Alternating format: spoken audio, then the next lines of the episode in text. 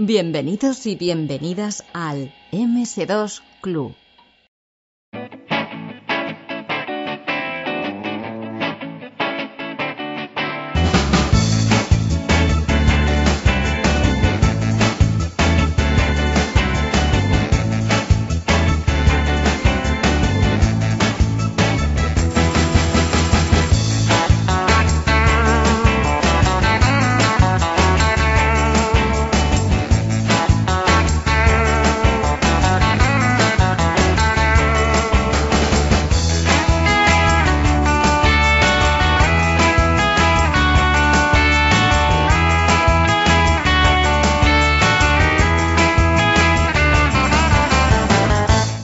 Pues hoy tenemos en el MS2 Club a una persona que se encuentra en un uso horario diferente y que eh, se llama, como nombre completo, José Manuel Fernández Oli, aunque eh, lo vamos a llamar Oli porque es el nombre que está acostumbrado a que usen con él.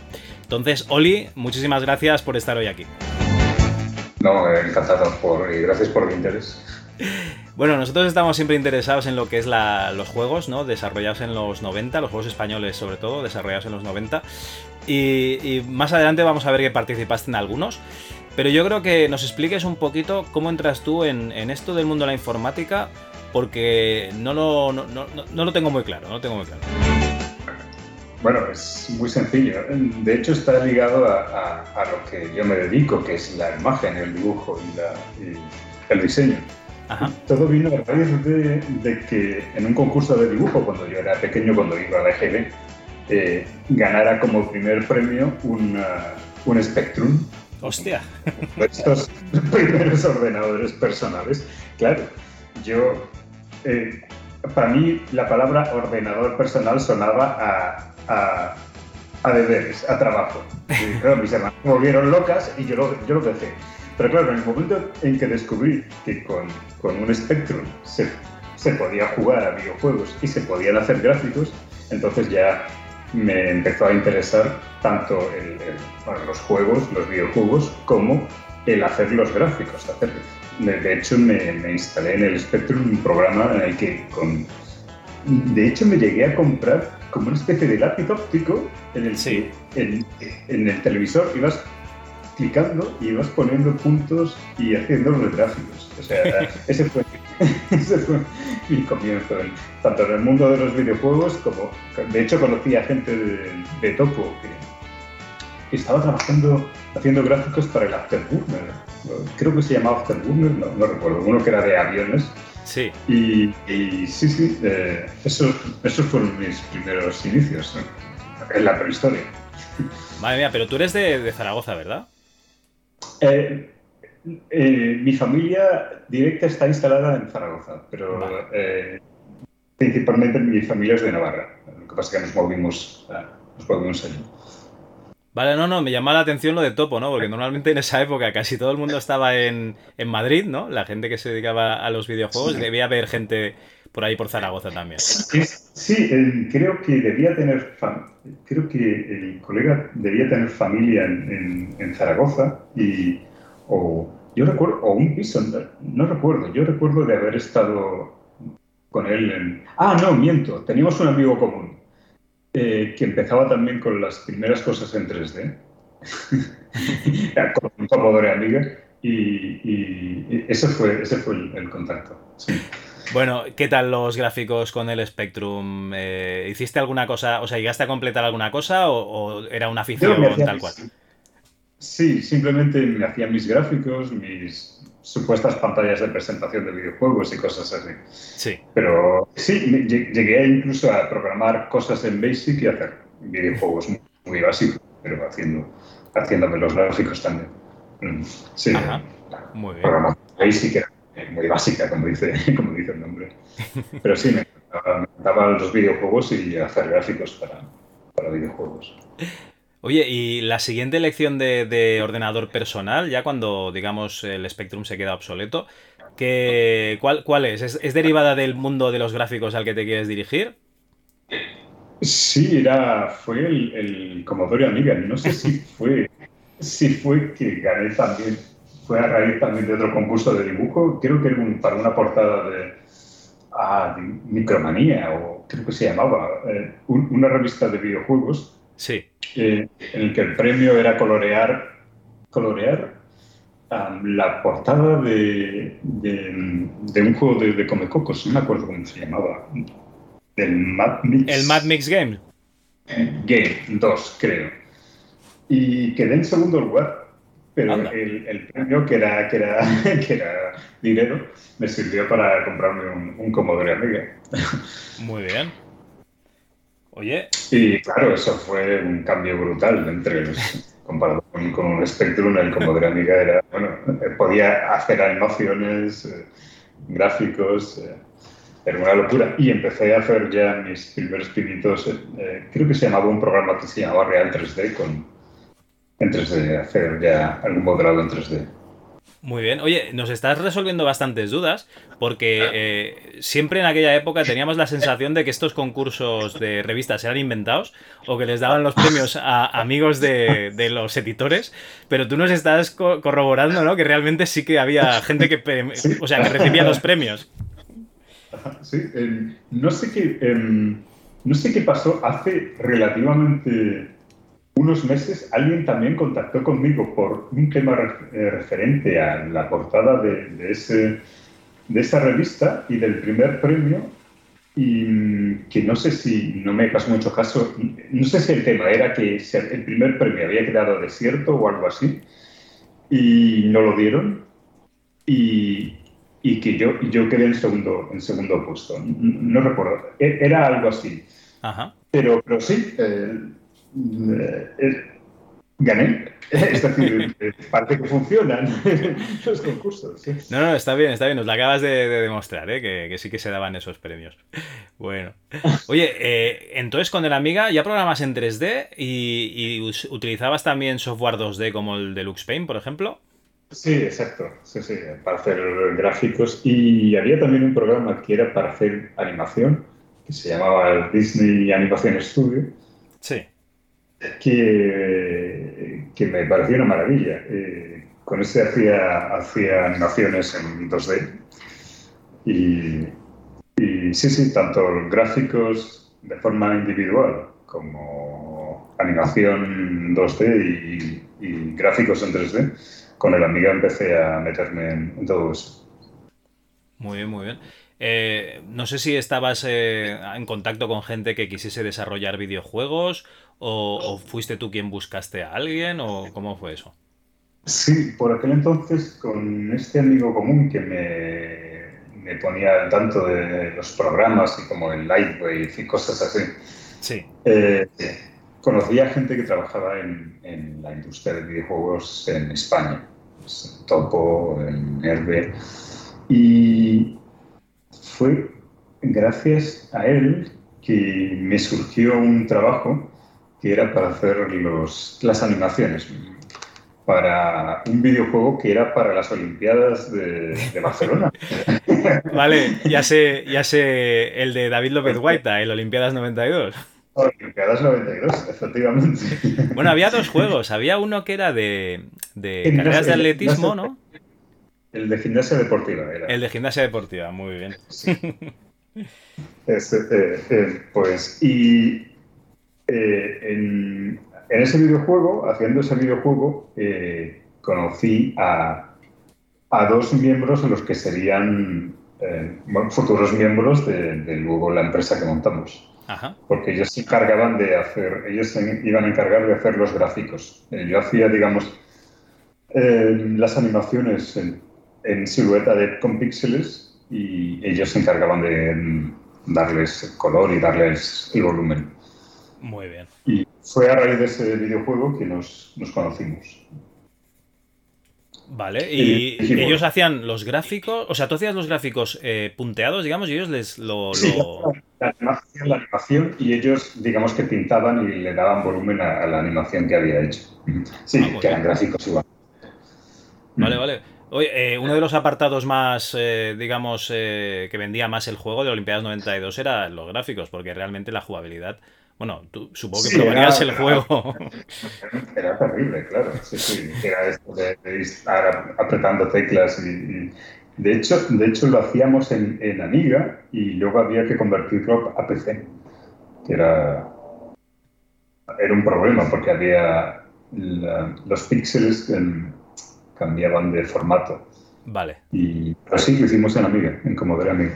Vale, vale, vale. Y después lo transformasteis. Eh, bueno, el, el, fichero sería el mismo, lo que pasa es que la resolución de pantalla cambiaba, ¿no? Sí, creo que teníamos que hacer como una especie de adaptación, de, cambiar el, el, ancho, el largo de, la proporción de los píxeles. No, porque no eran exactamente cuadrados, era, era muy raro. No sé, había que hacer un cambio. Vale, vale, mira, una de las cosas que, que, no, sabíamos, ¿no? Que había que hacer una, un cambio de sistemas. Bueno, eh, cuéntanos un poquito, ¿no? Eh, con, estas, con estos compañeros, ¿qué es lo que decidís hacer? Pues eh, como nos teníamos que juntar, ellos, ellos también estaban en Zaragoza, igual que yo. Y como nos teníamos que juntar habitualmente por, por el tema del videojuego este de las Olimpiadas, pues empezamos a hablar, a conocer nuestros gustos de videojuegos y, y como estábamos haciendo un videojuego, conocíamos a gente que también sabía programación y, y dijimos, bueno, pues tenemos programadores, tenemos grafistas. Eh, eh, vosotros también sabéis eh, componer música. porque tenemos ideas. Sí. Porque no, hacemos un videojuego y, decidimos hacer un videojuego. Eso, ese fue el, inicio. ¿Cómo se llamaba el grupo de programación? pues no teníamos, teníamos algún nombre. originalmente nos llamamos con el primer juego nos llamamos Efecto Caos. Sí. Que efectivamente era, era un caos. Pero trabajamos desde cada uno en nuestra casa y, éramos muy jóvenes. Y, y sí, em, ese fue nuestro, el primer nombre, Efecto Caos. Efecto Caos. el, origen de la compañía. Muy bien, ¿y eh, sabíais a qué plataforma o para qué plataforma queríais sacar el juego? Eh, sí, eh, para, los ordenadores con los que trabajábamos, que eran el, Commodore y Amiga. De hecho, nuestro primer juego fue para, para Commodore Amiga. Fue cuando salió, fue en ese momento de tiempo en el que aparecían también las primeras consolas, pero, pero aún, aún había muchos muchos juegos, muchos videojuegos para, para Commodore. Fue un momento raro desde el cambio entre PC, consolas y Commodore Amiga. Ostras, lo que pasa es que la elección es obvia, ¿no? Porque todos tenéis Amiga, pero realmente te pones a pensar y ¿cuántos juegos originales de Amiga teníais? originales. creo que original Ah, no, eso era para, eso era para Spectrum. Pues creo que el único que tenía original era la, ah, el Shadow of the Beast. Alguien tenía el Shadow of the Beast, ¿no? De entre todo el grupo. Sí, me, lo compré yo. Ah, vale, tú, tenías el Shadow of the Beast. Creo que es el único juego original en, en Amiga que tenía, sí.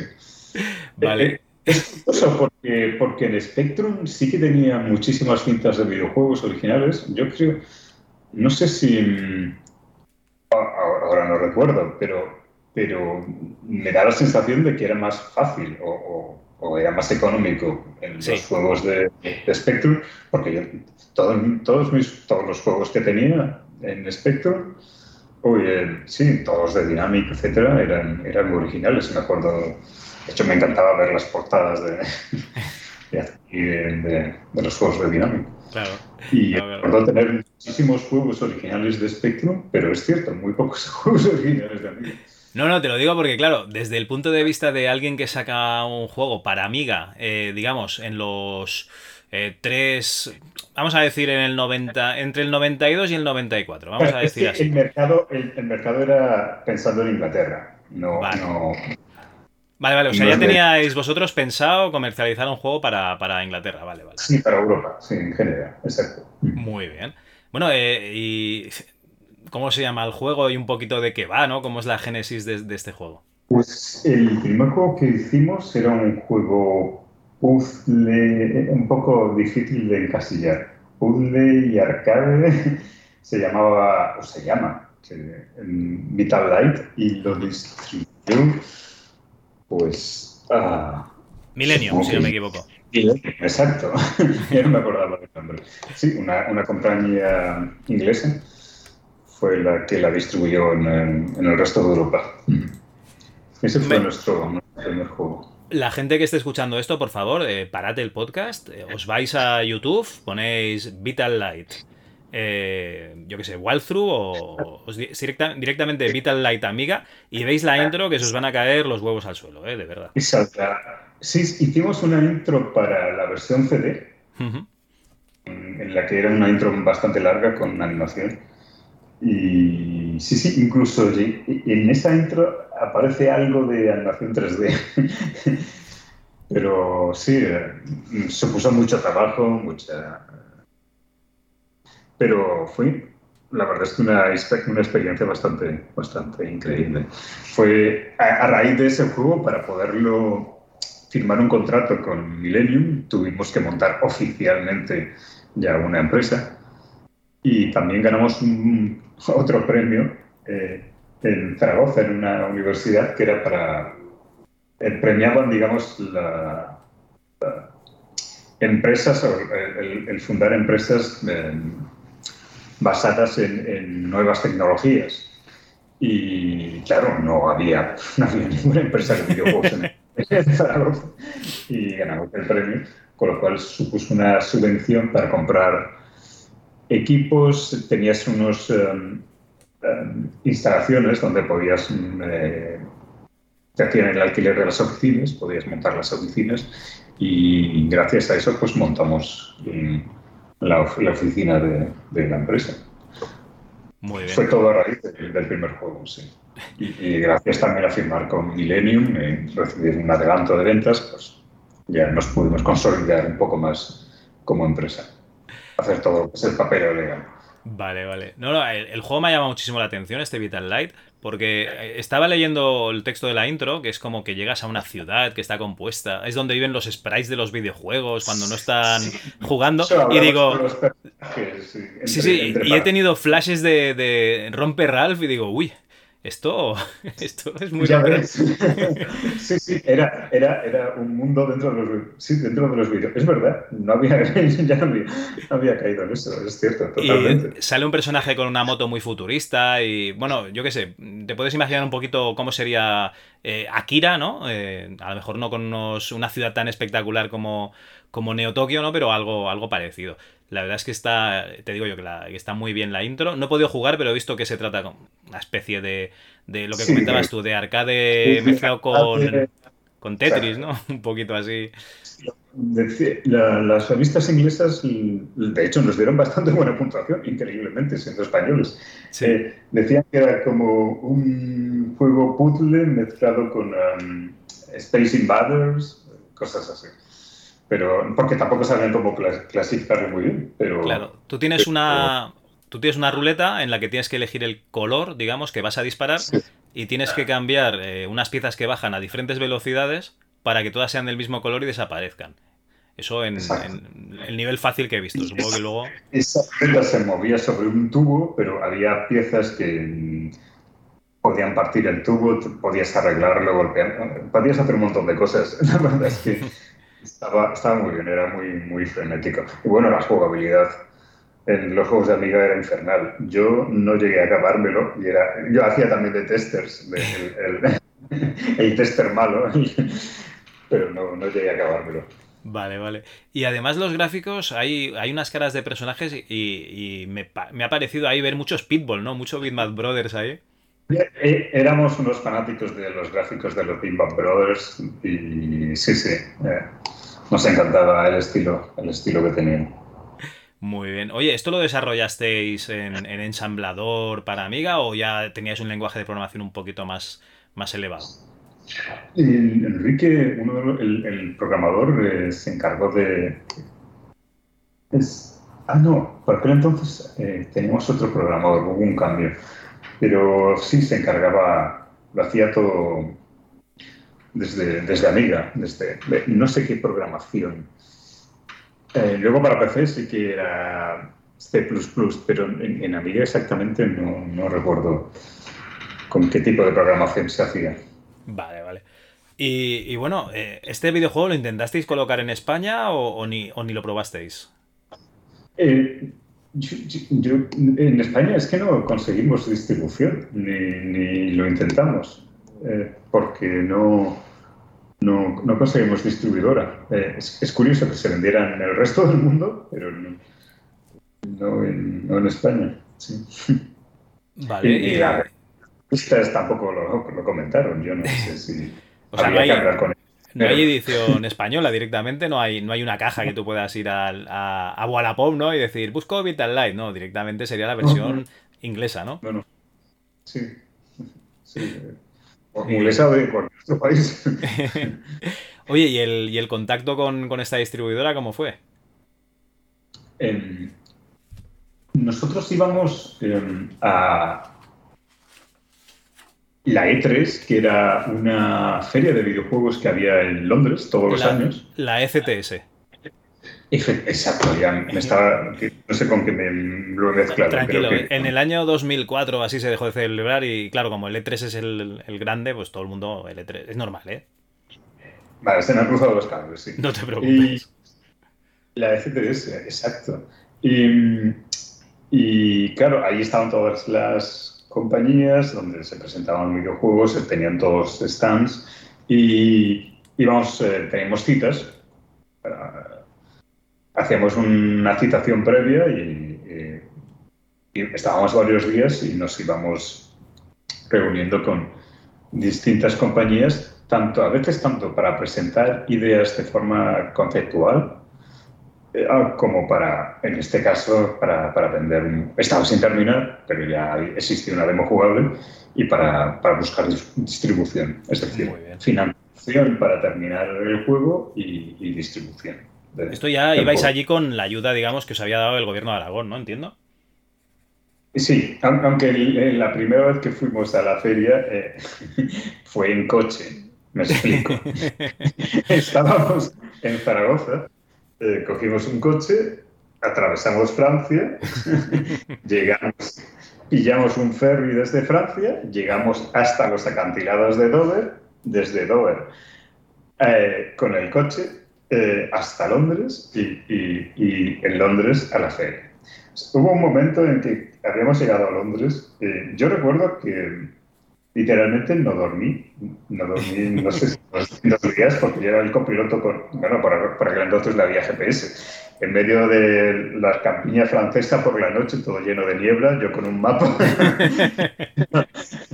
eh, por casi nos perdemos, yo creo que fue porque vimos un coche que apareció de repente que tenía matrícula inglesa y dijimos, este va a pillar el ferry. Vamos a seguirle.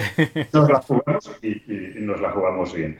Pero, pero sí, como no, no teníamos dinero para pillar, en, el primer viaje para pillar un avión lo hicimos así. Muy bien, muy bien. Luego ya no, luego ya cuando firmamos eh, el primer contrato ya, ya, ya pillamos aviones en los siguientes viajes. Oye, ¿y qué tal, qué tal fue, funcionó a nivel de, ventas y a nivel económico para vosotros? Pues eh, debió funcionar bastante bien. Y digo debió porque luego más adelante hablamos con el jefe de, de Millennium, eh, porque nos dieron un adelanto que para nosotros eh, suponía una locura. Y, y en principio luego, íbamos a, una vez superado ese adelanto de ventas, en ventas, luego recibías un royalties. Ajá. Eh, nunca, nunca, llegamos a recibir ningún royalty. Nos quedamos. Eso, de los royalties eh, acaban siendo los padres, ¿eh? En esa época, ya te digo. Sí, sí, totalmente. Luego, luego el jefe de, la empresa nos dijo que, que bueno, que, que, nos había, entre comillas, timado por novatos. Pero, pero bueno, a nosotros nos hizo un hijo. Y la verdad es que el adelanto nos sirvió, nos sirvió muchísimo para, para digamos, estabilizar o, fundar la empresa. No recuerdas, ¿no? ¿Qué, dinero os pagaron? Ah, por el dinero. Por aquel entonces, si, no, si creo recordar, y no me hagas mucho caso, pero creo que eran dos millones de las antiguas pesetas. Hostia, pues no, está, no está nada mal. No, a nosotros nos explotó la cabeza, claro. Unos chavales, que estamos hablando casi con 17 años y tal,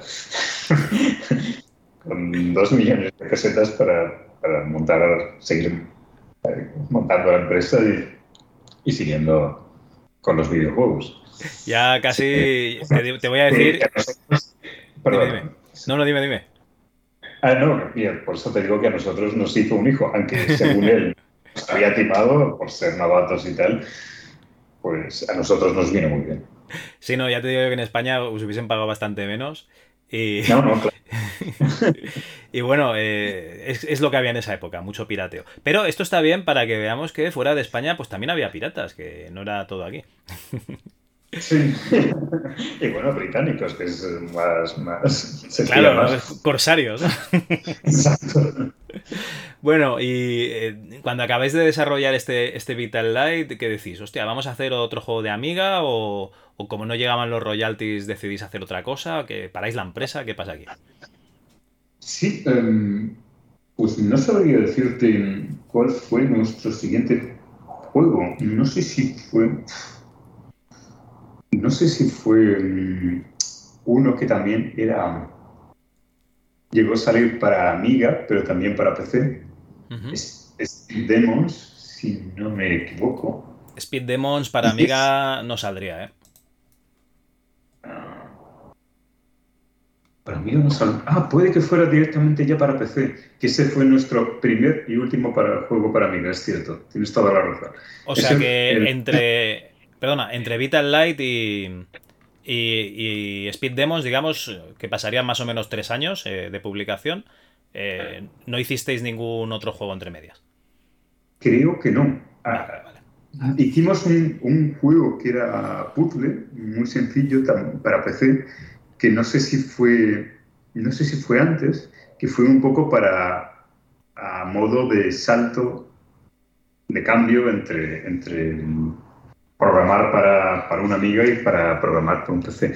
Pero no, no recuerdo el nombre. Ese también lo llegamos a distribuir con Rocket Science en Estados Unidos y con otra distribuidora. Creo que, no sé si era, creo que él hacía distribución mundial, Rocket Science. Es decir, era para Estados Unidos, a Japón y Europa. ¿Y no, y no recuerdas el, el, nombre del juego? No recuerdo el nombre. Eh, no me acuerdo. Me cachis la mar. Era, sencillito, era, era también. Pero era muy original. Pero vale, era para. Digamos, era el juego para aprender a, programar en la plataforma, ¿no? Era, era, un juego para aprender ya a programar en, PC. Y el siguiente, digamos, que sacamos fue Speed Demons, que en ese eh, igualmente lo vendimos para una distribuidora eh, europea.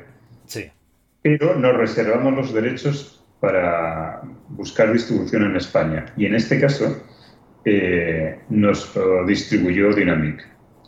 Porque una, una, compañía, digamos, una compañía inglesa no sacaba, no sacaba ventas en España. Pero una compañía nacional, en el caso de Dynamic, sí que, sí que sacaba ventas vendiendo. De hecho, lo vendió en kioscos. Sí, en esa época se vendía muchísimo en, en kioscos, sí, sí. Y nos reservamos el territorio de España para, distribuirlo con Dynamic porque, porque ellos sacaban más ventas solo en el territorio de España que en una compañía internacional que en el territorio de España no sacaba nada. bueno, eh, seguro que a alguno de, los miembros de, Efecto Caos le encantaba el Super Off-Road, ¿no? porque, porque el juego es un juego de arcade de cochecitos, ¿no? Que van cambiando las pistas y en el que pues hay que coger nitros, ¿no? Evitar los charcos de aceite. nosotros, nosotros mismos, eh, eh, cuando nos juntábamos en la oficina, alguna vez jugábamos mucho ese juego. Nos encantaba bastante. Sí, sí, es cierto. Muy bien. Y, bueno, ¿cómo surge la idea? Ya que os gustaba el arcade, decís, hostia, pues vamos a hacer uno de cochecitos, o os lo sugieren?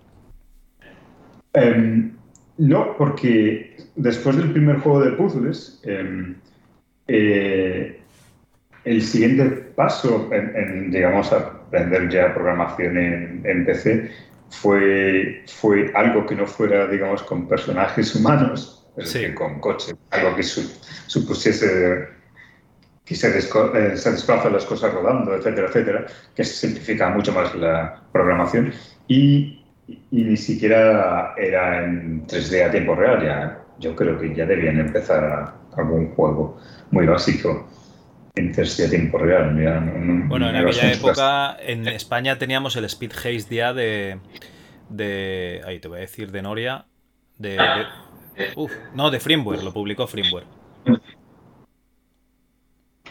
Sí, yo creo que ya debía haber ya juegos en desde tiempo real así muy básicos. La, la, cosa esta que es que seguimos aprendiendo y, y, ya nuestro siguiente juego que se fue, fue ya creando un ya está, nuestros programadores tenemos dos ya se habían eh, se habían metido más sobre todo con una nueva incorporación se habían habíamos desarrollado nuestro propio motor 3D en tiempo real porque por aquel entonces eh, eh, no existían estos motores tipo Unreal ni cosas por el estilo, sino que era cada compañía tenía su propio motor 3D a tiempo real y guardaba el secreto como oro en paño. Nosotros desarrollamos nuestro propio motor 3D y nuestro primer juego en 3D a tiempo real fue Beetle, Beetle Crazy Cup. Ostras, que nos... Beetle Crazy Cars. Cup, Beetle Crazy Cup. Nos lo distribuyó a Eidos. Muy bien. Oye, pero estás corriendo muchísimo. Déjame preguntarte un par de cosas del Speed Demos. Perdona, eh, en el Speed Demos, como ya habías cambiado de, plataforma, me imagino que, tú también tenías un PC para, trabajar, no sé si para cosas de casa todavía. Eh, ¿qué, utilizabas ya? Eh, sí, utilizaba ya un, ya un PC y de hecho en, en este videojuego todos los gráficos son en, en 3D, pre-renderizados. Pre-renderizados, ajá pero están, están hechos en 3D, modelados en 3D. Que supuso también un, cambio completamente distinto, porque originalmente antes en juegos como para, para la Amiga hacías tú los gráficos píxel a píxel con, con, con, un, con un ratón. Sí. Me acabo de acordar de otro juego que sacamos. Eh, también, eh, no sé si para PC o para Amiga, se llamaba Burs Vals, las pelotas de, de, Y, era también un juego puzzle que fue, fue una adaptación, aunque no sé si eso lo sacamos más adelante en PC, como una especie de trasladar el Vital Light, pero de, forma menos seria. Me hagas mucho caso. Eh, bueno, la cuestión es que en el Speed Demos, em, sí, eh, pasa, yo pasé yo, me encargaba de los gráficos. Pasé de hacer los gráficos pixel a pixel eh, a, a, modelarlos en 3D con un programa de 3D. ¿no? En, el 3D Studio, bueno, ya no, era el Max, sino era el 3D Studio, un programa de, de modelado en 3D. Yo recuerdo el 3D Studio, el 3D Studio Max, el Animator y y el auto, era el Autodesk. Ahora Max, pero por aquel entonces era la prehistoria del 3D El 3D Studio 3 o 4, ¿no? ¿Sería? Sí, exacto. El 3 o el 4. Sí, exacto. Muy bien. Oye, pues eh, nada, Speed Demons lo publicáis con, con Dynamic en, en, kioscos. Luego, además, ellos hacían pues colecciones para, para, revistas así más económicas y seguramente os pagarían bastante, bastante más que la distribución extranjera. O, o me estoy equivocando completamente y os pagaron más en el extranjero. Ah, eh, hay que mirarlo por territorios. Es decir, eh, si lo hubiera distribuido una compañía inglesa por el territorio de España, una compañía en distribución, digamos, eh, mundial, saca muy poco. Porque serían posiblemente un precio equivalente a lo que lo venden en el resto de territorios con lo cual tendría muy poca venta. No, no conocen el, territorio, no conocen bien el mercado y, no supone un, importante venta, un territorio en principio pequeño.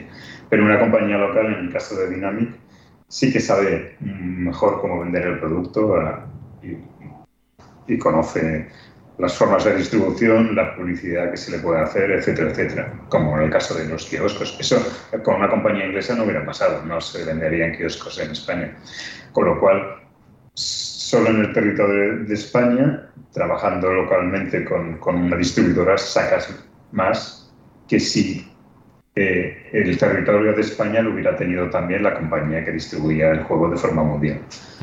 Así que una combinación de...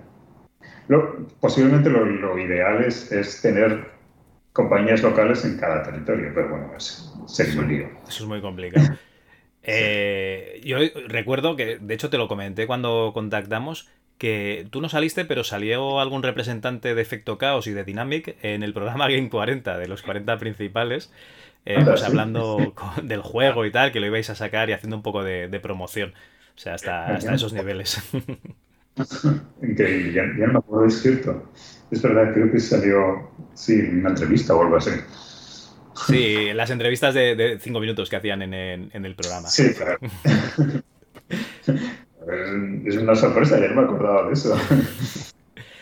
Bueno, bueno, pues tenemos este Speed Demons. En principio funciona bastante bien, con lo cual eh, supongo que cobraríais bastante dinero y la empresa, digamos, estaría planeando en qué, en qué reinvertir esto. Sí, de hecho, claro, nosotros eh, con, el premio que ganamos por, por empresa innovadora, tú digamos que tenías un X tiempo, no sé si serían, no sé, pongamos tres años, eh, en el que podías montar tu empresa en las, en las instalaciones eh, en las que no tenías un alquiler muy, muy económico.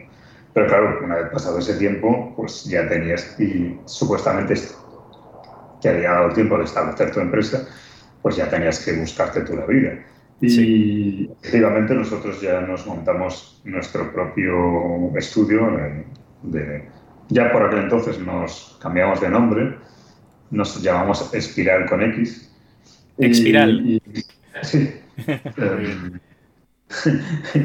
y entonces ya nos instalamos en nuestro propio estudio y, y contratamos también a un programador más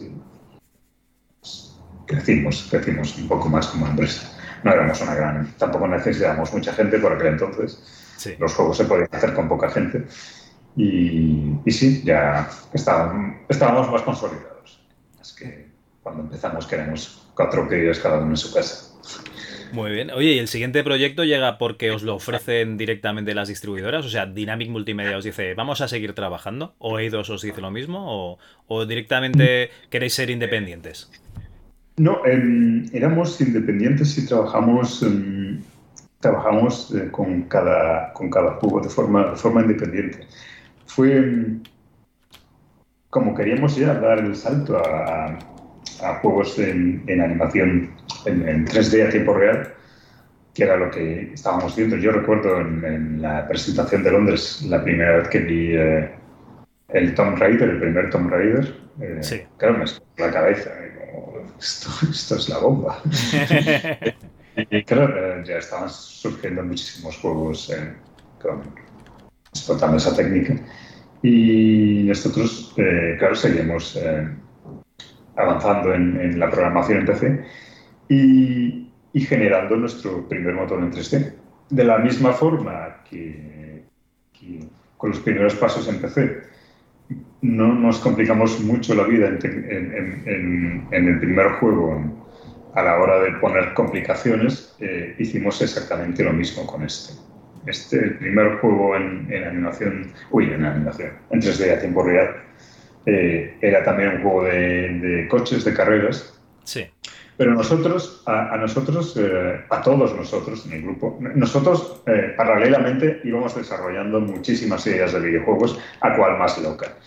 Y, pero em, paralelamente, siendo pragmáticos, eh, empezamos a programar este juego. A, ninguno de nosotros nos gustaba especialmente los juegos de conducción, los juegos de coches. Y, y dijimos, ¿qué podemos hacer para que nosotros, que no nos gusta especialmente los juegos de conducción, nos gustara un juego de coches?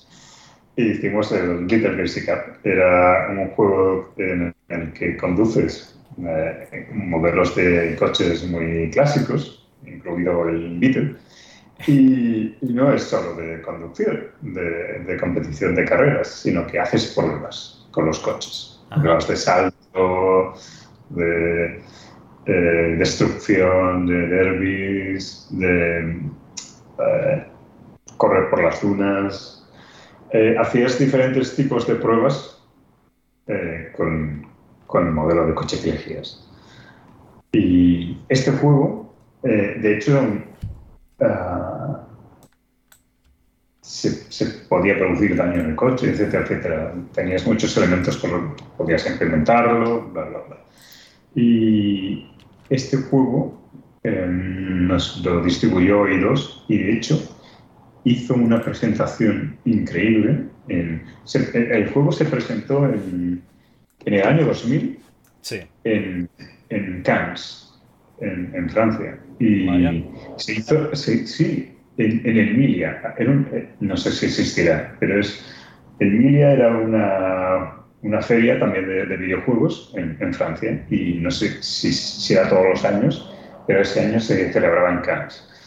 Y se hizo una fiesta en una discoteca eh, en, la presentación del juego, una locura. Y,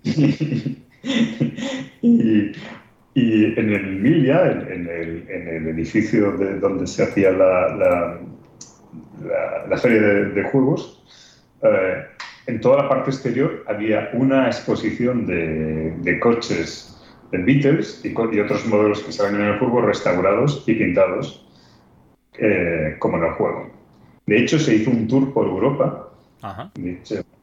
había fotos de los coches. Recuerdo que pasaban por Alemania y tal. Y, en lo que es el exterior del edificio estaba la exposición de los coches, coches reales, en la presentación del, del videojuego. Vamos, eh, fue espectacular, fue nuestra mejor presentación de videojuego de la historia. Desde luego es la, la, mejor presentación de la que he oído. O sea, si quitas aquella de, del. No recuerdo si era la versión de Windows de Doom, ¿no? Que alquilaron un local y tenían allí eh, grupos de música dentro y tal. Eh, y tenían. Me parece que habían hecho hasta un decorado hecho con carne, ¿no? Una cosa muy, muy loca, muy bizarra. esto es una presentación espectacular. Sí, sí, tiraron la casa por la ventana. Yo nos, alucinamos, alucinamos. Estaba muy bien. Muy bien, muy bien. Eh, pues bueno, para, para, no gustaros los juegos de coches, vais a tener un buen puñado, ¿no? Sí, sí, es cierto. Ya te digo que paralelamente teníamos, teníamos muchos proyectos en carpeta que, nosotros intentábamos em, vender y buscar financiación cuando, cuando íbamos también a, hablar con los, los distribuidores y todos, a todos nos les encantaban las ideas, les parecían muy originales y tal, pero querían una demo. Primero querían una demo. Eh, y, y, nos quedamos, claro. El último así que hicimos, que fue el Beatle Christy Cup, eh, en principio íbamos Claro, eh, nosotros estábamos en Cannes y en una comida que hicimos, el problema, uno de los mayores problemas que se nos estaba, podía definir es que podíamos ganar mucho dinero. Eso era un, eso era un problema. Sí, era un problema. Vale, vale. Y, y, y porque en principio um, íbamos a llegar a algún tipo de acuerdo con i2 para firmar con posibles siguientes juegos.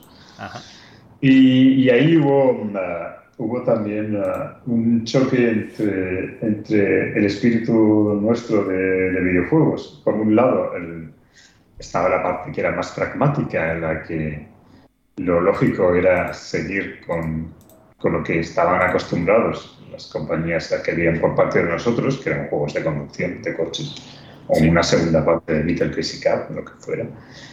Y otra, el apostar por todas las ideas locas que se nos ocurrían y teníamos puestas en carpetas. Y claro, nosotros, incluido yo, yo estaba dividido, es decir, entendía la parte pragmática, pero, estaba en hacer otro tipo de juegos. Y al final, al final terminamos separándonos. Eh, Vaya. sí, uno de los... Llegamos a hacer, creo que alguna cosa más, pero pero al final no, porque no, no, no queríamos hacer más juegos de coches. Eh, no llegamos al final a, ningún acuerdo de siguiente proyecto con EI2 y, y al final eh, otros socios eh, estaba cambiando mucho el mercado con la aparición de las consolas, de la PlayStation, con lo cual hacer un juego eh, suponía mucho trabajo y, contratar también a más gente. Nosotros en ese momento no podíamos tampoco crecer como empresa. Y de hecho, de hecho, fue un lapso de tiempo en el que cerraron muchas empresas de videojuegos em, también en, Inglaterra, que eran muy, muy conocidas. Em, no me acuerdo, em, una que sacó un videojuego de un búho que me encantaban los juegos que sacaban. Signosis. Eh, exacto. no sé si cerró o es que se le acabó quedando ya directamente Sony, porque realmente Signosis quedó como, como una especie de, representante de Sony en Europa para la PlayStation. Ah. Y, bueno, de hecho sacaron el. ¿Cómo se llama aquel de, de carreras? El. Oh, ahora no me saldrá el nombre. Ay. El, el Wipeout, por ejemplo, lo sacaron ellos y fue un ah, pelotazo en, la Play. Sí, es cierto.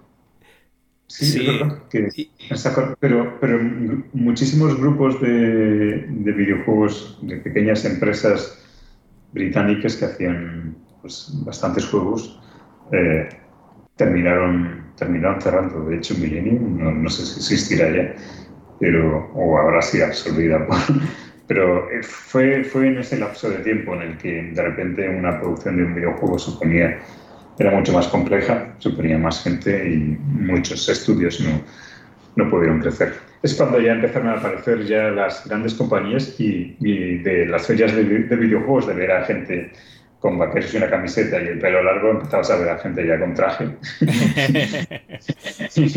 y entonces, pues sí, ya eran inversiones mucho más caras que... por otro lado, había socios que querían hacer también otras cosas. Creo que solo uno, no sé si seguirá, continuó con el tema de los videojuegos, que, que es Miguel Ángel Tata. él se dedicó a, o se dedica, no lo sé, si seguirá trabajando, a, los videojuegos casuales eh, y con, una distribuidora americana, es el último que sé. Y, parte de los otros socios creo que hicieron una revista de videojuegos mm, posiblemente digital, no lo sé. Pero creo, creo, que siguen también relacionados, o seguían hace ya unos años relacionados también con, de alguna forma con el tema de los videojuegos. Ajá. Vale, entiendo que Miguel Ángel comentas la empresa Katana Games, ¿no? Katana Games, exacto. Sí, no sé si existe aún o si sigue. Estoy mirando la página web, está archivada por archive.org, o sea que tampoco no te sé decir si, si sigue. Pero bueno, oye, eh, siguió unos cuantos años más, hasta el 2012 por lo menos, seguro. Sigue muchos años, es cierto. Sí, sí. De hecho, de hecho, yo estuve con él al principio. Luego ya lo, lo, dejé. y lo dejé porque me fui a, a Piro Studios. ¿Te fuiste a Piro? Sí. O sea, tú seguiste en el mundo de los videojuegos, tú dices, yo no quiero hacer más, juegos de coches, eh, que sí que no, y me, y me, voy a Madrid, que se está mejor, voy a Piro. Sí, al final me pasé de trabajar para mí mismo a trabajar para otro. bueno, pero en Piro en esa época, ¿qué, estarían con el Pretorians o...? Eh, sí, de hecho, de hecho me comí el Pretorians, trabajé en el Pretorians, efectivamente. Hostia, tú no lo sabes, pero es uno de mis juegos favoritos y, desde luego es el juego favorito español de estrategia que, que, Qué bueno. es alucinante porque un montón de gente que, que, no conocía de nada me ha dicho, oh, el Pretorians, yo lo conocía, me encantaba ese juego. Mira, increíble. Sí, sí. Tuvimos aquí a, Javier Arevalo, que, que, dirigió el proyecto y... Sí, claro. bueno, el proyecto final. En la parte, en el jefe de programación, efectivamente. Sí, sí. Bueno, ¿y qué, qué, qué pasó en Piro? Eh? ¿Pasas de ser un estudio un poquito, digamos, reducido a ser un pedazo de estudio, ¿no? Ahí estudio grande, efectivamente, y ahí eh, yo entré como grafista 3D. Hacía gráficos tanto en alta como para gráficos en baja para, bueno, los gráficos en 3D en, baja resolución para, para el tiempo real donde hacíamos nosotros los gráficos en 3D, las texturas, todo. Y los gráficos en alta para las, para las intros y tal. Sí. Eh, y, pero claro, como yo, eh, dentro del departamento de gráficos, yo era el único que sabía dibujar y sabía diseñar. Y el resto, pues éramos, éramos modeladores, pero que no sabían diseñar. Y al final mm, terminé dejando lo que era parte del modelado y dedicándome a, lo que es el diseño. Hacer diseños pues, con una tableta gráfica y, y un lápiz y em, hacer... Porque claro, el siguiente proyecto con el que estuve trabajando en, en Hero Studios fue uno que nunca salió, que se llama, no sé si lo conocerás, pero habrás escuchado la leyenda, que se llamaba Cops Sí, algo, algo he oído, algo he oído. Que era, originalmente era, era como tipo mundo abierto, eh, rollo futurista. Y pues ahí hice un montón de diseños de personajes, vehículos. Eh, bueno, pasé muy bien, pero, pero claro, yo veía que eso no iba a ninguna parte. Y era un rollo así, Minority Report, eh, rollo futurista, rollo futurista pero creíble, etc. Eh, y al final, después de dos años, viendo que eso no salía, no salía para adelante, se llevó a hacer incluso una demo técnica. Sí. Pues yo, yo me fui, dejé, dejé el tío. Y al final, pues me dediqué a, ya de ahí pasé a dedicarme a efectos para cine y ya películas de, animación 3D. Pero en, en, España, ¿estamos hablando todavía en España?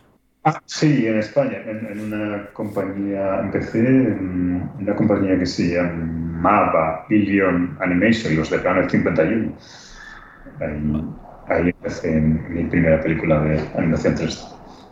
Muy bien. Ilion, que, que en principio es la misma o parte de la misma base de, de, Pyro, ¿no? De Pyro. Sí, eh, es del mismo, del mismo fundador. Eh, de los hermanos Pérez Dolcet, ¿no? Sí, exacto. Muy bien, ¿y qué tal Planet 50? Bueno, Planeta 51, Planet 51. Pues, eh, claro, yo, yo estaba interesado en, el siguiente en la siguiente película que iban a hacer. Ajá. Pero como ellos ellos ya, toda la parte de diseño de Planet 51 estaba hecha, que era lo que me interesaba a mí. Pero la parte de Mate Paint de, la película, para quien no lo sepa, los Mate Paint son eh, para ahorrar trabajo o, tanto en modelado o en las películas, construir un decorado, se hace una pintura muy realista que se pone de fondo y pues pongamos que tienes... Uh, los personajes, estás en el terreno y pones un castillo detrás que es una pintura y, y ya está, solucionado, no tienes que construir un castillo. Pues eh, no tenían a profesionales que pudieran trabajar eh, haciendo mate paints en la película, era, era muy difícil. Sí. Pese que había gente de Europa, pero eh, por aquel entonces había muy poca gente especializada. Y yo tenía experiencia de haber hecho mate paints para, para publicidad, para anuncios para cine y cosas para efectos para cine y ah. trabajaba con una compañía que de Barcelona que se llamaba, o se llama, Furia Digital, que trabajaba con muchas compañías internacionales para, para cine, para efectos. Y claro, yo tenía experiencia en eso y llegamos a un acuerdo, es decir, vale, tú entras a trabajar en la siguiente película, pero estás tres meses ayudándonos a solucionar los mates complicados de, de Planet 51. Y, en eso, y eso hice yo, me comí todos los mates complicados de Planet 51 durante tres meses y, y luego pasé a, la siguiente película que también se quedó en, agua de borrajas y que no, no llegó a salir. ¿De qué, ¿De qué iba la siguiente peli? Porque de, de películas ni idea. Hablando, hablando también de videojuegos, eh, es, eh, es, como un romper Ralph, pero, pero, pero, mucho más interesante. No estaba, no, la película no pasa en el mundo de la piruleta y el caramelo, sino que eh, eran, digamos que la premisa es que los videojuegos se filman, es como la industria de Hollywood, y los se llamaba gamers, por el nombre, digamos, en clave. Y digamos que los personajes de videojuegos son, son gamers, son jugadores, y son como los actores. Y hay, pues, hay gamers famosos como Lara Croft gente que, pues, que quiere ganarse la vida pues, yendo a la industria pues, como, como gamer, como jugador. Y eso, pues, pero claro, en la, en la película tenías unos escenarios pues, de acción de, eh, mucho más espectacular. Y de hecho existía una gran compañía que se llamaba Virtuo, que es donde tenían unas mega instalaciones tipo hangares de Hollywood, donde se construían ahí los decorados, los decorados de los videojuegos y tal. Y era todo como, eh, Virtuo era como todo muy, muy frío, muy mecánico. Y, pero digamos que era todo muy modular, y es que había momentos en que empiezan a mezclarse módulos de distintos videojuegos, en fin, e-, era muy, muy espectacular. Vaya, pues vaya pena que no saliese. Sí, es una pena.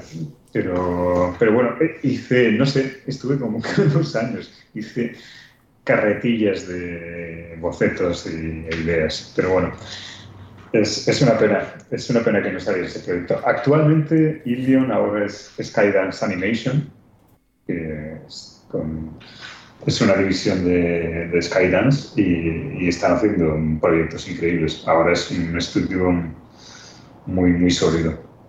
Oye, ¿nos puedes llevar algún videojuego más que saliese en, esa, en ese proyecto de gamers? ¿Algún español salía? ¿Perdona? Si nos puedes llevar algún personaje así de videojuegos españoles que saliese en el proyecto de Ilion en Gamers. Pues, eh, no, eh, eh, se estaba mirando la, la licencia de, personajes de videojuegos tipo pues, Pac-Man, Donkey Kong, Lara Croft. Claro, sí, se estaban barajando la, la posibilidad de, de los Más conocidos. Sí, de los más conocidos. pues yo supongo que siendo, siendo también parte de, de Tiro, supongo que querrían meter algún, algún personaje de la casa, no, no sé, sea un, un regimiento, El grupito de comandos, aunque sea, ¿no? Exacto, el, el, de comandos, o, un, una, un ejército de romanos. Vale, vale. Oye, el siguiente eh, proyecto que creo que estuviste, o en la siguiente empresa, en Candor, eh, aquí tenemos un compañero de podcast que se llama David Colmenero, que también estuvo trabajando en Justin y la Espada ah. del Valor. Qué bueno. Lo que pasa es que en la parte de, animación, claro, él es, él es informático puro, no es, no es artista. Qué bueno. Sí, eh, claro, en viendo que el proyecto este de, Gamers no, salía, eh, contactaron conmigo de, de Candor y, me dijeron, oye, nos, eh, ¿te apetece trabajar con nosotros y terminar parte de diseño adicional para, para la película? Y dije, eh, bien, ahora mismo hablé con, con y mira, se me ha surgido esto, yo seguiré trabajando, porque claro, Candor estaba en Granada mi, única condición es, vale, eh, me interesa, pero yo trabajo, trabajaré desde Madrid. Y trabajé de forma remota desde Madrid y dije, quedé, digamos que me tomé una pausa en Ilion y les dije, yo voy a terminar esto en, en creo que estuve año, año y medio, no sé, si, o cerca de dos años, porque al final también hice algún mate. y, yo voy a estar en Madrid, les dije, eh, una vez que termine este, este proyecto de Justin, si vosotros ya tenéis eh, claro el proyecto de, de, Gamers, de la película, pues... Eh, Me vuelvo, pues nada, exacto, continuamos. la cuestión es que yo terminé mi parte en Justin y yo tenía, um, creo, de haber trabajado ya en tantos sitios, tanto en, videojuegos como en películas de animación en, eh, en Ilion y en, y Piro, ya tenía muchos amigos que habían, muchos eh, se habían ido a Estados Unidos en, distintas compañías, pues gente en Blur Studios haciendo 3D, otros en en Disney, en Pixar y en Blue Sky. Tenía amigos también. Y contactó un amigo mío para decirme, oye, están buscando a gente en el departamento de arte en Sky. Eh, mándame el portafolio y, y, y se lo presento a los directores de arte. Y son de esas cosas que dicen, bueno, eh, voy a mandarlo. Es, más que nada por quitarte esa espina de, ah, nunca, lo probé. No sé, en, mi cabeza jamás se me hubiese ocurrido mandar un portafolio a una compañía en Estados, de animación en Estados Unidos y, mucho menos pensaba en la idea de irme a vivir a, otro país y, mucho menos a, otro continente. Y total que lo mandé por el hecho de, yo le he mandado, total, no me van a coger. Y claro, el problema fue que me llamaron. me llamaron para hacer una, una, entrevista, una videoconferencia y una entrevista. Y dije, claro, eh, tuve la videoconferencia y estuvieron encantados. O sea, yo recuerdo que cuando estábamos terminando la, la videoconferencia, saltó una chica por detrás de la cámara diciendo ¡Contratado! y, Total, que, sí, me hicieron una oferta, con lo cual eh, hay cosas, dices, hay puentes que no puedo quemar, ¿qué puede pasar? Que vaya y si estoy mal, eh, bueno, me, me, vuelvo y listo, pero hay puentes que no, que no puedes quemar, no, no puedes mandar tu portafolio y que de repente te llamen y digas, uy, no, no me interesa, no quiero. Eh, total, que eh, acepté y bueno, llevo ya 11 o 12 años aquí en Estados Unidos. Eh, al principio, 11 años en, o 10 años en Nueva York, que es donde estaba Blue Sky, pero después de que lo adquiriera Disney, eh, todo, eh, todas las mm, empresas de la Fox, incluida Blue Sky, al cabo de, no sé, de unos años cerró el estudio y, y, ahora, pues bueno, he estado trabajando en, un año en, en, Netflix Animation aquí en Los Ángeles y, ahora he terminado ya mi periodo en Netflix y ahora empezaré en eh, Skydance Animation, pues a trabajar. Es un proyecto, está muy bien, es un proyecto es una película de. La dirige Brad Bird, eh, director de pues, Los Increíbles o Ratatouille. Madre mía. sí, no es una película infantil. Y es así retrofuturista, no así de detectives, tipo Blade Runner, pero en plan retro. Es, es, una idea que tenía mucho antes del Gigante de Hierro, que no pudo sacarla, obviamente, por porque nadie apostaba por un tipo de película así. Y voy a trabajar en, diseño de personajes. Estoy esperando a que se termine mi, mi, aprobación de visado porque tenía un visado de trabajo en, Netflix y ahora tengo que actualizarla. Y, pero nada, en nada empezaré ya a trabajar ahí, así estoy encantado. Qué maravilla. No, además, eh, o sea, está muy bien que, allí al menos se te reconozca el, pues eso, tu trabajo, porque aquí, entre que la mitad de los proyectos que nos has comentado de películas, pues no acaban de salir, y que luego que parece que, se quede todo en el, limbo, ¿no? Eh, las películas se hacen, ¿no? Pero ¿quién las hace? Pues, pues gente como tú. Eh, yo veo aquí un par de premios bueno, al diseño de personajes para Río 2 y Spice in Disguise. Ah, no me suena de nada. Ah, Spice in Disguise, sí, fue la última película que hicimos en, Blue Sky con Tom Holland y. Ah, ¿Cómo se llama?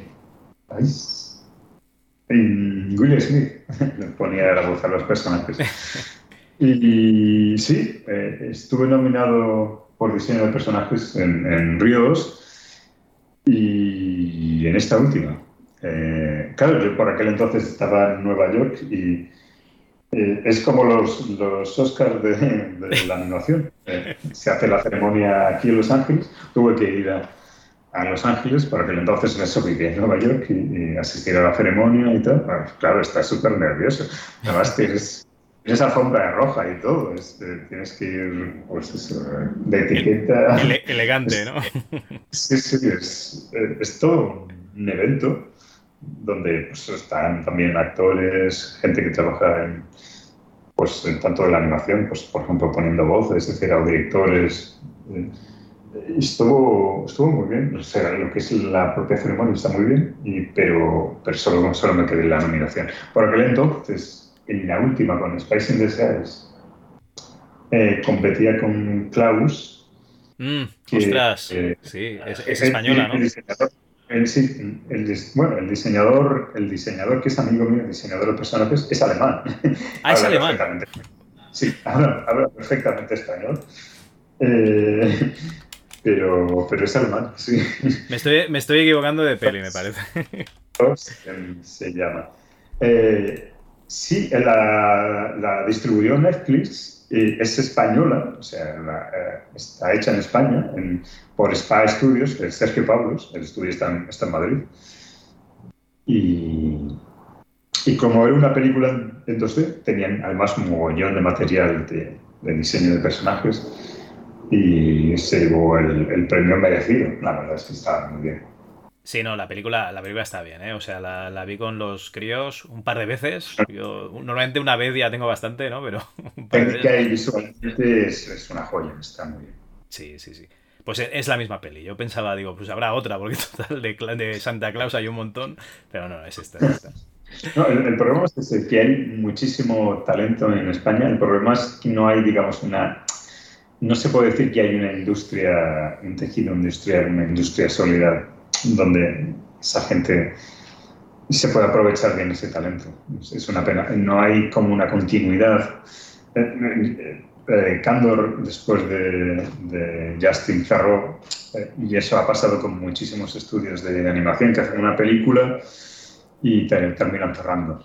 Es, es, una pena, porque hay muchísimos, todos, de hecho, en este proyecto posiblemente también esté trabajando con Carlos Baena, que es un animador, ex animador de Pixar, que es uno de los principales de Los Increíbles o Ratatouille. Sí. Eh, que es amigo mío, es que eh, él también, claro, es de España. Hay muchísima gente, tanto en Pixar como en Disney, como en DreamWorks, españoles. Pero, pero claro que no, que no tienes, no tienes un trabajo de, continuidad en, España, es imposible.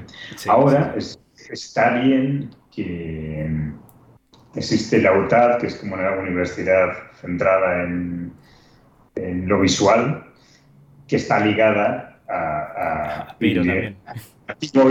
que es, forma parte del mismo conglomerado, que es ahora Skydance Animation.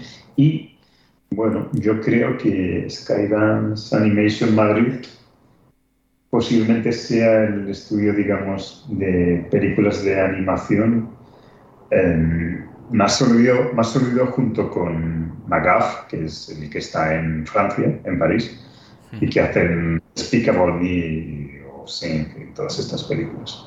Que yo creo que son los dos únicos, son los dos únicos estudios gordos, fuertes que hay en Europa. El que está en Madrid, Skydance Madrid, y el que está en París. Pues a veces hay suerte, ¿no? Y hay oportunidades para, para la gente de aquí no, también. Ahora para la gente, gente en España, yo creo que es, ahora tienen una oportunidad de, con suerte, poder encontrar trabajo ahí. Pues bueno, oye, eh, yo la verdad es que viendo tu currículum me quedo patidifuso, o sea, es espectacular, estás en unas producciones increíbles, ¿no? Y todo viene de ese pequeño Spectrum que te regalaron en un concurso de dibujo. Exacto, que, que, además yo lo dejé abandonado porque yo pensaba que eso era para estudiar. a mí un ordenador, a mí un ordenador me sonaba a estudiar. Pues nada, eh, Oli, te deseamos eh, que sigas eh, participando en estos grandes proyectos y que nosotros pues, podamos disfrutar de todas esas películas. O si vuelves al mundo de los videojuegos, de esos juegos que salgan de, de Nunca se sabe, personajes. porque yo sigo, jugando a videojuegos. Así Oye, que encantado. Muchas gracias. Oye, una pregunta, sí, me estoy despidiendo de ti y un par de preguntas que siempre hago a los invitados y que no te he hecho. una es esa, ¿no? ¿Qué, ¿Qué juegos te marcaron un poquito tu infancia o tu juventud? Uno que ya para Spectrum, que me dejó completamente loco, era la armadura sagrada de Antilles. Vale, el primer, digamos, juego, ¿cómo lo llaman? Eh, estilo Zelda, ¿no? Pero, pero de 8 bits. Sí, me enganchó muchísimo ese juego. Estilo, estilo Zelda, no, perdona, estilo Metroidvania. Ah, sí, exacto, sí. Em, y lo terminé. Yo creo que es de los pocos juegos de Spectrum que terminé varias veces. y bueno, me encantaban todos los juegos de, de Dynamic, pero este concretamente yo creo que es el que más me impresionó. Porque además venía con una caja que era formato las películas de VHS ¿Sí? y con un cómic dentro. Ah, hombre, muy bien. Ese, eh, vamos, yo estaba loco con ese juego. Esas ediciones de antes que, que molaban un montón, ¿no? Sí, sí, me dejé todos mis ahorros en, en comprar ese juego. Muy bien, pues oye. Lo dejamos aquí apuntado. Y ya, lo último, ya no te, no te quito más tiempo. Eh, si tuvieses que hacer pasar esta tortura a otra persona, ¿a quién se lo, se lo harías pasar? Uf. No lo sé. Yo, eh, yo creo que en la vida tomas, vas tomando muchas decisiones que realmente no sabes si son las correctas o no. Y, y, aunque no lo sean, ya las has tomado, con lo cual no, no merece la pena el, el, plantearse si deberías haberlos tomado, pero no lo sé. Eh, hay mucha gente que me dice, gente pues, que está estudiando ilustración o, o diseño o diseño de personajes o que quiere dedicarse a la industria de la animación. Ah, me gustaría ser como tú. Yo muchas veces pienso, a lo mejor si supieras todos los sacrificios y, todo, lo que he hecho hasta llegar a donde estoy, a lo mejor te replantearías esta pregunta o este deseo de si quieres, ser como tú, no, no lo sé. Te tiene que gustar mucho, ¿no? Te tiene que gustar mucho. Te tiene que gustar mucho, tienes que estar muy loco también, tienes que tener mucha pasión, o sea, ya te digo, eh, cuando éramos unos críos cogiendo un coche hasta, Londres. Eh, cuando llegamos a Londres estábamos tan medio dormidos que, que un programador llegó a, a, la, a, la, feria de videojuegos con la mitad de la cara afeitada, la otra no. eh, sí, sí, son, son muchas cosas. Muy bien. Oye, ¿y algún desarrollador de la época que querrías traer o saber que, pues un poquito que, cómo le fue y qué, qué, hizo en esa época. Los Big Mac Brothers para nosotros eran, eran, eran, nuestros ídolos, eran como una estrella de rock. Hostia, eres la segunda persona que me lo dice. No, yo normalmente me, me encargo de, de, lo que es el desarrollo español. Tengo a Dan Malone, que le contacté hace años. Ah, Dan Malone, por favor, los gráficos. Sí, le contacté hace años por, por Facebook y tal, pero ¿sabes lo que pasa? Que yo, eh, para, para, preguntarle a un grafista, tío, tendría que ser una persona como tú, que, que que realmente sepa qué preguntarle. Lo que voy a hacer es al revés, te voy a pasar el contacto a ti y entonces tú haces la entrevista, ¿qué te parece? Porque yo creo que tu inglés, tu inglés va a ser bastante mejor que el mío. Uh, quizá, no lo sé, eh, sigo teniendo un... Ya te digo yo Es un poco macarrónico. y, sigue, sigue trabajando, sigue de alguna forma relacionado con, con el mundo de los videojuegos. Hostia, es que hace seis años que, que, hablé con él. Sí que sacaron algún libro de, de Bitmap Books, algo así que se llama ah. la editorial inglesa en la que participó él, pero no sé si simplemente como apoyo y dar material, ¿sabes? Entonces no te, no te sé decir. Ya te lo, ya te lo buscaré. Fenomenal. Pues bueno, Oli, muchísimas gracias. ¿eh? Un placer, Javier. Un placer haber estado contigo. Encantado. Thank you.